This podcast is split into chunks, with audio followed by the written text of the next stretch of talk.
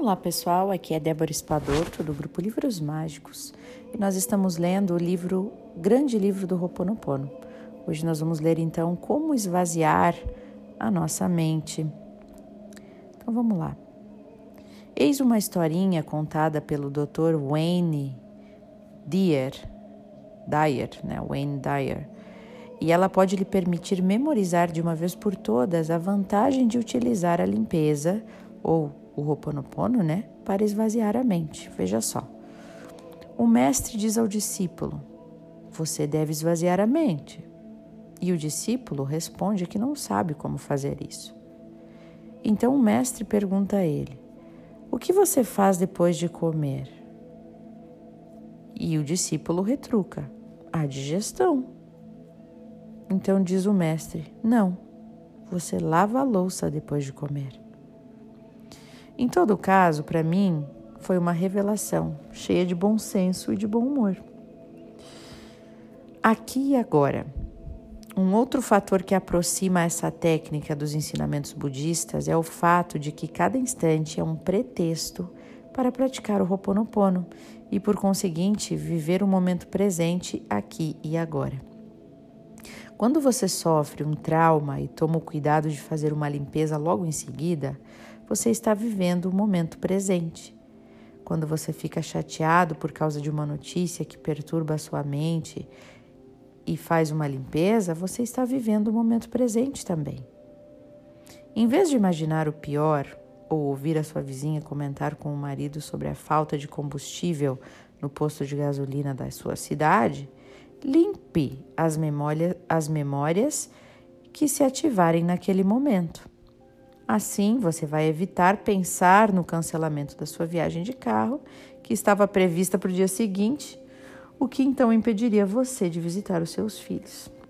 Nesse caso, você está fazendo conjecturas, ou seja, imaginando o futuro.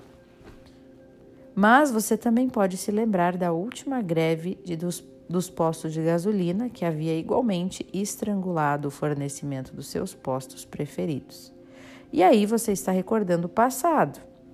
Para se manter no presente, aqui e agora, limpe os medos que o oprimem, dizendo simplesmente: perdão, obrigado e eu te amo. Perdão, obrigado, eu te amo. E deixe a calma se instaurar em você. E você poderá assim escutar o resto da conversa, que vai lhe informar que se tratava só de um problema técnico e que a escassez só havia durado duas horas tempo necessário para realocar as bombas em serviço. Como eu acabei de descrever ali na minha historinha, a vantagem de viver o momento presente é permanecer em contato com a realidade, longe dos pensamentos negativos. E estes últimos surgem quando você está recordando o passado, ou seja, as, as experiências já terminadas, ou quando você está especulando sobre o futuro, que são a elucubra, eh, que são elucubrações descontroladas da nossa mente. Contrariamente às ideias prontas, você não está sendo realista quando se refere a dados, a dados obsoletos ou imaginados, né? Você está na real, você está no real quando escuta aqui e agora todas as informações que chegam nesse instante e que lhe dão a integralidade das informações. E o mesmo vale quando você se identifica ao seu passado profissional. Por exemplo, eu sou um executivo aposentado. Né? É como se você vivesse com um pé no mundo do passado. Você só existe pela metade, então. Ou então, antigamente as crianças respeitavam os mais velhos, né? Ah, os velhos tempos. Sendo assim, você está vivendo com uma nostalgia, você viaja em um passado que é idealizado e torna-se muito mais difícil ver os bons lados da vida, da sua vida atual, quando a sua cabeça permanece lá no passado. Outra coisa, por exemplo, os chefes não são mais tão compreensivos quanto antes. Você vai então trabalhar remoendo as vantagens que perdeu des desde a fusão da sua empresa. né? Ou quando as mudanças aconteceram. E você continua lá preso no passado, não enxergando mais as oportunidades que se abrem para si mesmo, focalizando-se apenas nas demissões que se sucederam.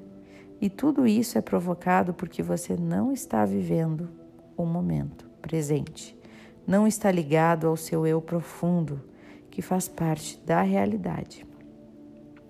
Ao se fixar no presente, você se torna realista, longe das opressões e dos medos, e você entra na realidade do momento.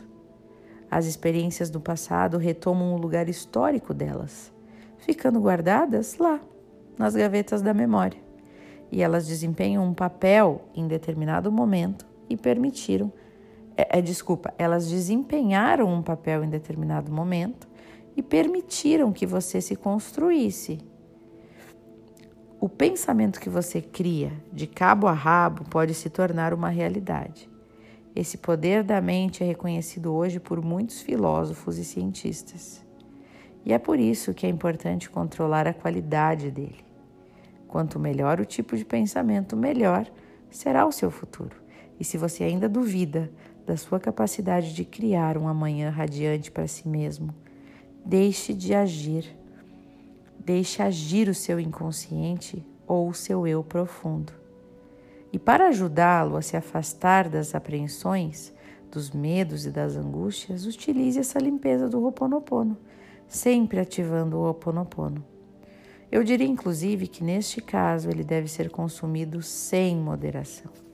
Então é isso, né, gente? A gente manter sempre focando no agora, no momento presente e sempre limpando eu gosto nos livros do Limite Zero e, e do livro do Marco Zero, o Dr. Hewlett, ele sempre falava que a nossa limpeza ela tem que ser diária, como se fossem um gramado de com ervas daninhas, né? Que vão, por mais que a gente vá limpando, a gente está sempre lá arrancando mais e mais e mais e está sempre surgindo mais, né? Porque a cada dia a gente vai criando crenças novas, memórias novas. E algumas memórias são arquivadas de modo errado, né? Então a gente precisa estar é, tá sempre limpando. Bom, vamos então dar uma limpadinha. a gente vai fazer uma limpeza. Então você fica em silêncio, sente-se num lugar ou deite-se num lugar tranquilo e feche os olhos, deixando seu corpo relaxar.